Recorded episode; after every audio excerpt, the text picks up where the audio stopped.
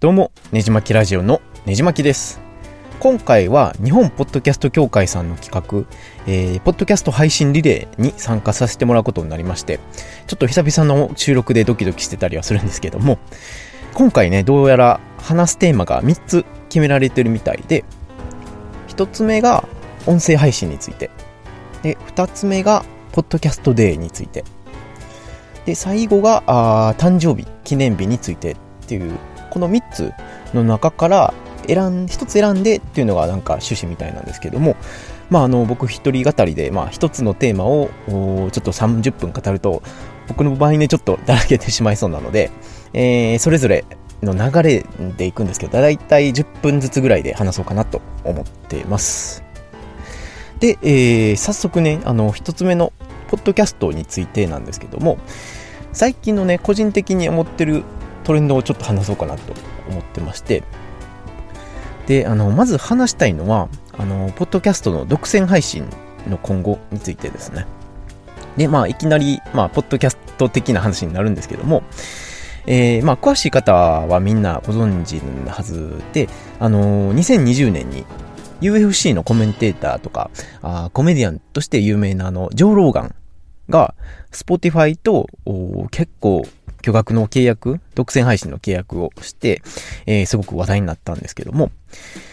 えー、まあ、独占配信ってことで、以前はまあ、Apple Podcast とか Google Podcast、Spotify、あの、Stitcher とか、YouTube とかでも聞けてたポッドキャストが、えー、この独占配信以降、うん、Spotify でしか聞けなくなってみたいな流れがありまして。で、まあ、有名人ポッドキャストの独占配信って、それ以前からあったんですけども、まあ、その激震を境にですね、ちょっとどのプラットフォームでも、その有名人の取り合いっていうのがめちゃくちゃ増えまして。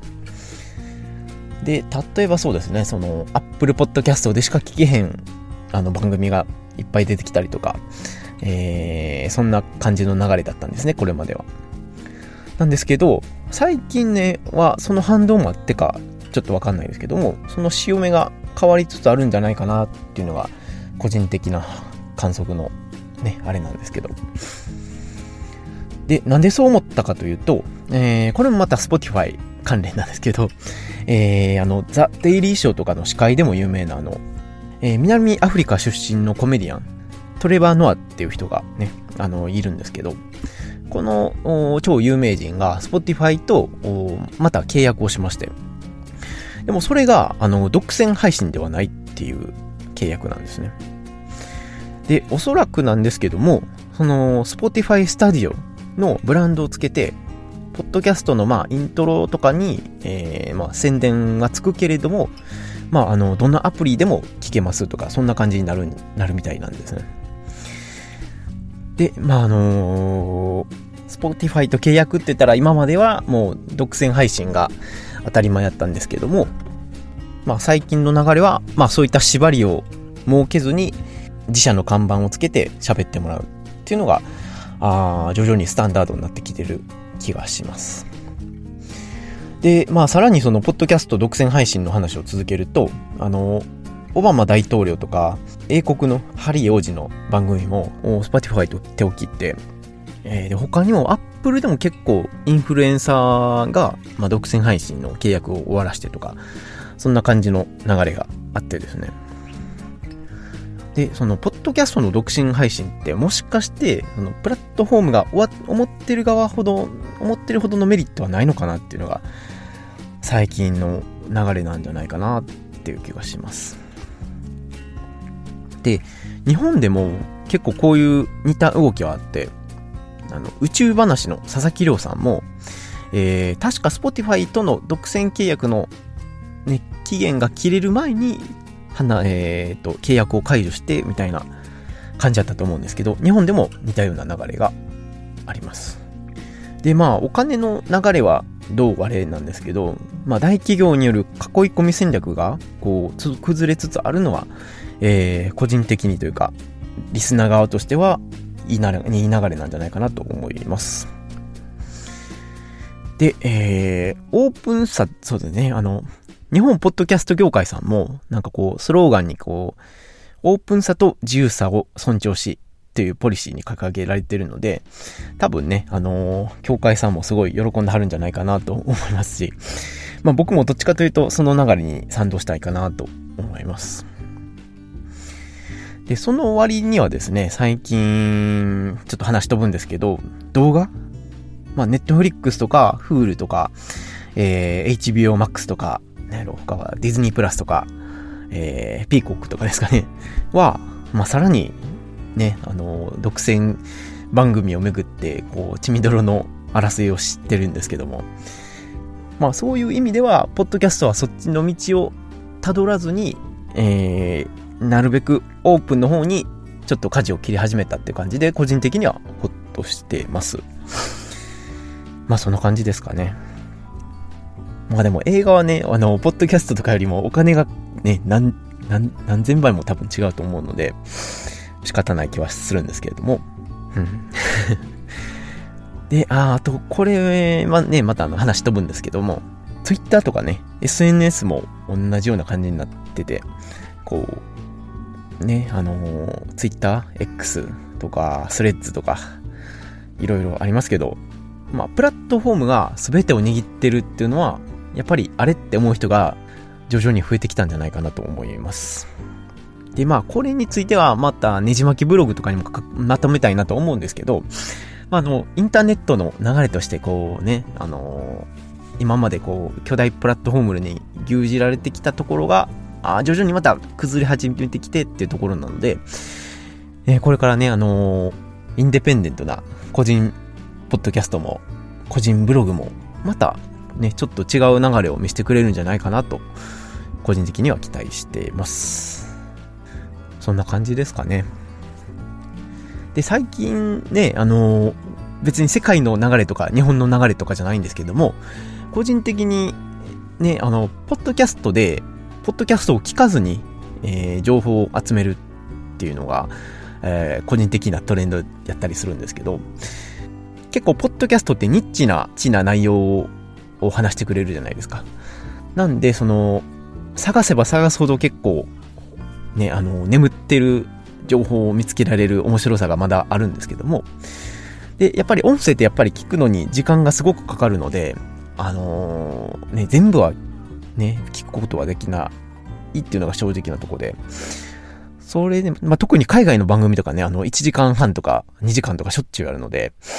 そういうのを全部聞くのはちょっと厳しいかなっていうのがあれなんですけども、最近僕がやっているのは、あの、Google Podcast アプリ。個人的にはこれが一番検索力優れてるかなっていうのでよく使ってるんですけども、で、まあ僕、ポッドキャストアプリメインで、まあ、3つ4つ使ってるんですけども、まあ、Google Podcast アプリは、最近ほんまに情報収集用の用途になってますかね。なので、そうですね、特に海外の番組とかほんまにもうみんなが多分ドン引きするほど登録してて、で、それで、まあ、たまに RSS フィードを見る感じで、えー、まあ、もう、ポッドキャストのタイトルですかね、を眺めて、これ目についたぞっていうのをもうポンポンポンポンダウンロードして、きえー、早送りで聞いたりとか、もうショーノートだけを見て、あリンクを飛んで、あのー読んだ気分とか聞いた気分になったりとか、そんな使い方をしてたりします。で、これ割かし便利で、ポッドキャストアプリってこう入れて登録している番組は全部聞かなあかんって思ってる人も多分いるかと思うんですけど、まあ、まあそれはユーザー側の自由というか、あれなんで、まあ自分の聞き、絶対聞きたいなっていうトピックだけをしっかり聞いて、まああとはその、えー、タイトルをしっかり読んで、説明文とかを読んで、えー、使っていくっていう消費の仕方っていうのも、ありといえばありかなと思ってます。特にね、なんか、海外のポッドキャストとかは、あの、説明欄がすごい充実してて、もう、それ自体でもブログが成り立ってるみたいなぐらい、すごい、あ完璧に説明されてるポッドキャストも少なくないので、そういうのは、あのー、結構情報収集源としては重宝してるかなと個人的には思います。まあそんな感じですかね。で、最近のまた、あ世界の流れでいくと、サブスタックですかね。えー、で、サブスタックって、えそもそもはニュースレターのサービスなんですけども、ここ、本当に3、4年前かな、から、えー、特にアメリカですごい流行ってまして。で、僕自身もねじ巻き通信っていう、う毎月1回配信で、えー、海外の気になったニュースとか、えー、かったアートとか、今月おすすめの1曲とかを、月に1回配信してるんですけども、まあ、そのサブスタックっていうプラットフォームで、結構ポッドキャストを配信する人も増えてきたんじゃないかなっていうところですね。で、ポッドキャスト、サブスタックにポッドキャストがついた当初は、本当におまけ程度の感じだったんですけども、ありよありよという間に、えー、全部のプラットフォームで配信できるようになって、なんか最近では、あ文字、文字起こしの機能がついたりとか、こうね、なんかコラボがよりしやすくなってるように改良されてたりとか、そんな感じなので、まあ、なんと言いますかね、そのニュースレターってこう、特定の人に読んでもらいたい人だけに読んでもらうっていうのがなんかこう、ニュースレターのいいところなんですけども、それと、ポッドキャストの相性がすごくいいなっていうのは、やっぱり、えー、読んでる側っていうか、聞いてる側としても思ったりします。なので、まあ今まで、ポッドキャストアプリって言ったら、こう、ラジオ局と関連したアプリとか、えー、音楽系、まあ Apple とか Spotify もそうやったんですけども、そういったところが出してるアプリとかが主流だったんですけども、これからそうですね、サブスタックとか、あそのニュースレター系のサービスが、えー、どんどん、えー、力入れてくるんやろうなっていうのは間違いないなと思いました。で、僕、そうですね、サブスタックで配信し、ポッドキャストを配信したことはないので、ちょっとね、実験的にまたやってみようかなと思うんですけども、まあ、あの、よかったら、あの、ねじ巻き通信っていうニュースレターも、月に1回ね、なんか、えー、バラエティ豊かにまとめてるので、よかったら読んでみてください。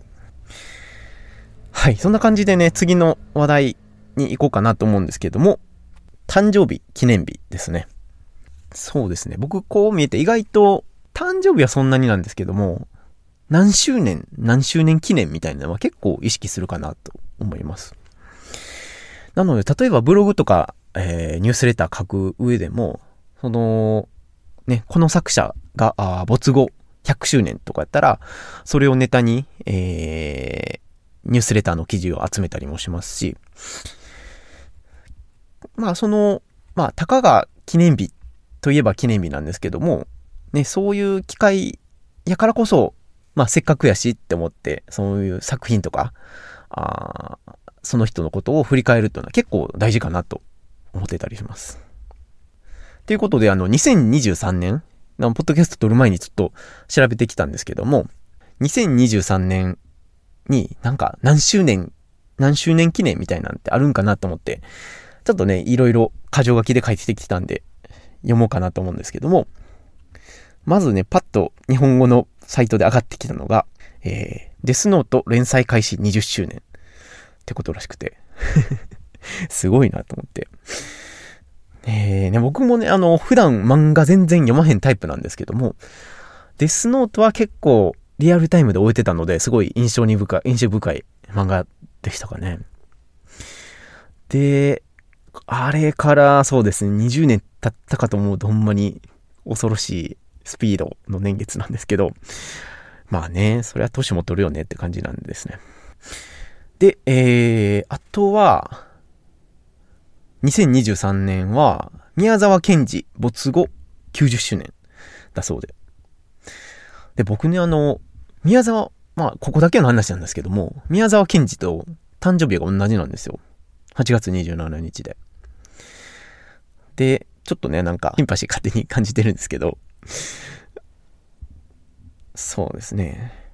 ね、あの、日本を代表する、雨にも負けず、風にも負けず、のあの人ですけど、結構ね、この人、掘れば掘るほど思想すごい濃くて面白い人なので、ちょっとまたポッドキャストでも喋ろうかなと思ってたりします。あとはね、えー、遠藤周作さんが、あ100周年、生誕100周年かな。で、えー、まあ、遠藤周作って言ったら、こう、海と毒薬とか、沈黙か。こう、キリシタン系の物語がすごい得意な方なんですけども、ねえ、もう100周年って考えるとすごいよね。結構、遠藤周作って読みやすい、文章としてはすごい読みやすいというか、結一世紀前の人の文章なんですけども、今でもスラッと読める感じなので、ねえ、やっぱすごいなと思いますよね。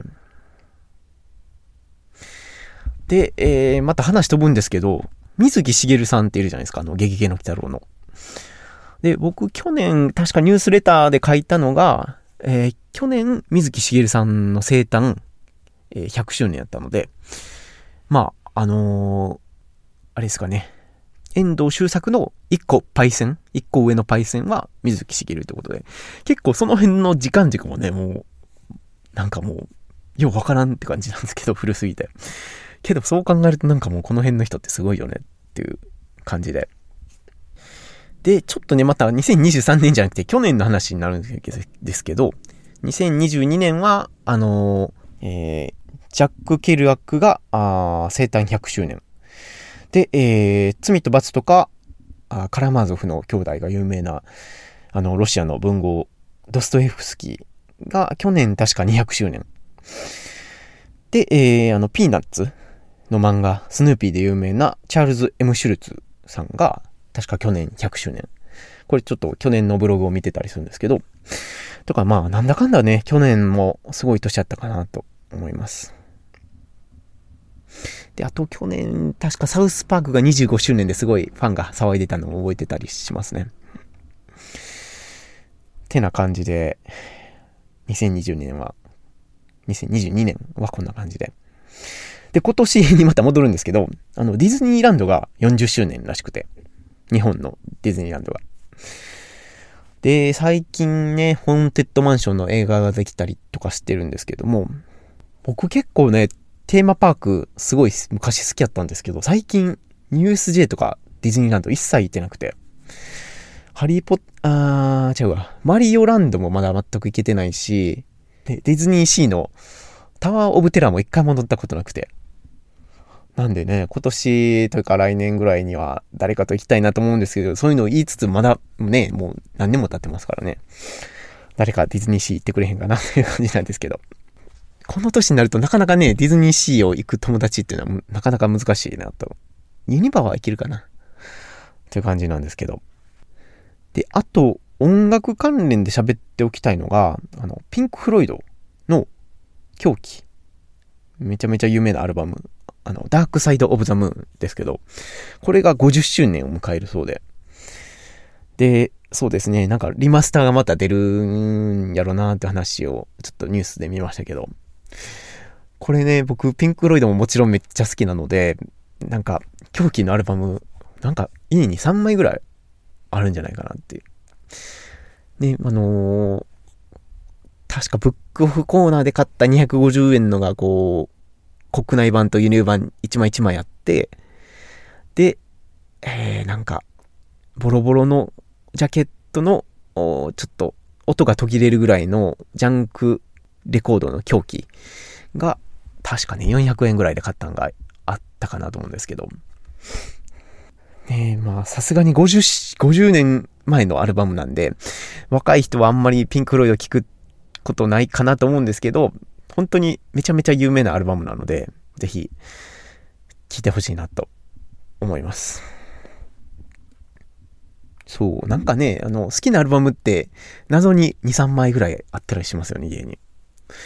なんかこう、U2 のジョシュアツリーとかも2、3枚ありますし、ミスチルのディスカバリーも多分2枚あるし、ベックのオディレイとかも、ねなんか2枚ぐらいあったかなと思うんですけど。そんな感じで。で、こういうね、あの、何周年アニバーサリーみたいなのを振り返るたびに思うんですけど、こう、戦争を実際に体験してる人、そういうのを語る人がどんどんね、目に見えて減ってきてるなっていうのを、毎回思います。ねえ、あの、遠藤周作、ね特にその、ゲゲゲの鬼太郎とか、あの、戦争体験とかを書いた水木しげるさんまあ、だいぶ前に亡くなってますけど、それでもね、こうやって、ね、こういった時だからこそ、こう、ね、あのー、語り継いでいくべきなんやろうなと思います。この間また話飛ぶんですけど、オッペンハイマーとか、原爆関連の、ちょっとね、戦争の、足音も聞こえているので、ちょっと、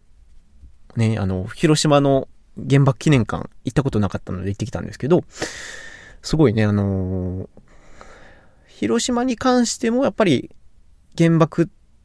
を体験したって人ってすごい減ってきてたりして、うん、っていうところなんですけど、やっぱり思、見て思うのは、こうやって残ってるもんがないとすぐに人の記憶って風化してしまうんやなと思いますし、まあ何かしらの形で残すことってすごい大切なんやなと思います。で、うちのね、あの、じいちゃんも結構もう90オーバー、90オーバーのおじいちゃんがいるんですけど、で、うちのおじいちゃんもね、あの、もう少しで人間魚雷となってこう、出動する直前で、えー、終戦記念日になって、なんとか助かったっていう人なんですけど、もう聞けば聞くほど本当に当時の面白い話が聞けて、こういうのをなんかポッドキャストで集めたりするのもすごいね、アーカイブの授業として大切なんじゃないかなと思うので、なんか誰かやってくれへんかなと思うんですけど、朝日新聞がなんかやってたかな？やってたんですけど、そんな感じですかね。ちょっと全然まとまらなかったですけど。はい。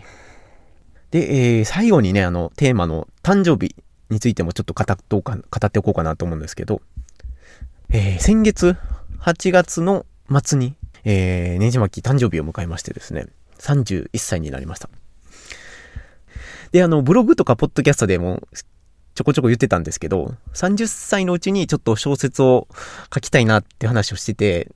この通り、あの、間に合わなかったんですけど、ちょっとね、あの、いろんなものに追われすぎて、全く思った通りに進捗しなくてっていう状況なんですけど、まあ、あの、小説書こうかなっていうのは全然、あの、やめ、あの、気をそがれたとかそんなんじゃないので、あの、31歳のうちに、あの、書こうかなと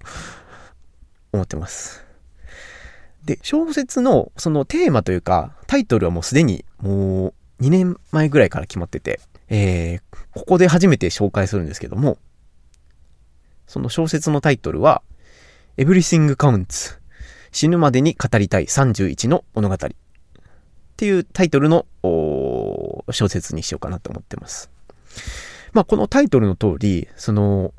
僕の実体験とか友達から聞いた面白い話とか、えー、そういうのをいろいろ絡めたフィクションを31個収めた小説にする予定ですね。で、もともとはその30歳になって、えー、プラスアルファ 1, 歳になった時に、えー、31の物語って言って出そうと思ってたんですけども、まあこの感じでもう、あの、出すのは遅れてしまったので、31歳になったから、31歳になったので、こう31個の物語を出すってことになって、まあタイトル自体はもうあんまり変わってないんですけど、あの、そんな感じで、あのちょっとね、えー、そういうエッセイというかね、エッセイとフィクションの間ぐらいの物語を31個収めた本を絶賛執筆中です。で、えー、まあ、本出す予定としては、まず、Kindle ですね。あの、電子書籍で、えー、誰でもどこでも買えるようにしようかなと思ってるので、えー、もしよかったら、あ楽しみに待っておいてください。こうね、なんかいろんな音楽とか映画とか、あ影響を受けたカルチャーをすごいごちゃ混ぜにして、なんとか文字にしたような、そんな文章にしようかなと思ってます。ってことで、えー、良ければ読んでみてください。えー、多分ね、来年の2024年の8月には出せるかなと思ってます。はい、そんな感じで。ということでね、ちょっと久々にポッドキャスト収録したんですけども、おなんかね、なんも、ちょっとね、すごい、慣れない感じになってしまったんですけど、そろそろ終わろうかなと思います。えー、せっかくね、今日、ポッドキャストデーということで、えー、毎年9月の30日、本日、まあ、世界中でポッドキャストの知名度を高めたり、その、リスナー同士の交流を深めようっていうことで、いろんなイベントが行われてるんですけども、まあ、あのー、すごい行われてみたいなので、あの、ポッドキャストを聞いている方は、あの、ねじまきラジオとは言わないですけども、本当に新しい番組をどんどん開拓して、えー、良いポッドキャストライフを送ってほしいなと思います。はい、そんな感じで。で、日本ポッドキャスト協会さんのリレー配信ということで、他の番組も、全40番組なんかなが配信されてるので、えー、他の続けて聞いてみてください。他の番組も続けて聞いてみてください。ということで終わるかなと思ってたんですけども、あの、ポッドキャスト久々すぎて、えー、体内時計が狂って、あとね、5分時間が丸々余ってるので、えー、軽く雑談をしようかなと思うんですけど、最近ね、あの、9月1日から、あ1日一新ってことで、毎日新しい体験をして、それを記録するっていう習慣を始めてます。これね、以前ブログとかでも、あの、年始に、えー、2、3年ぐらい続けてはいるんですけど、まあ、それ、今年ね、2023年、確か1月結構忙しくて、えー、完全に忘れてしまってたので、ちょっと、暑さが落ち着いてきた9月1日からあ始めようかなと思ってます。で、えー、あのー、スレッズとかに、え、毎日、え新しくした体験とかと、その軽い一言感想みたいなのを書いてるんですけど、ね、えー、まあちょっと時間もあるんで、2022年のブログに書いたのを振り返ってると、2022年1月は、1月1日に、えー、人口のほぼ半分が15歳未満である若者の国、タンザニアで生まれたあダンスミュージックであるシンゲリを聴くっていうのが、えー、お正月一発目の一日一心で。ね、これ、えー、感想を読むと、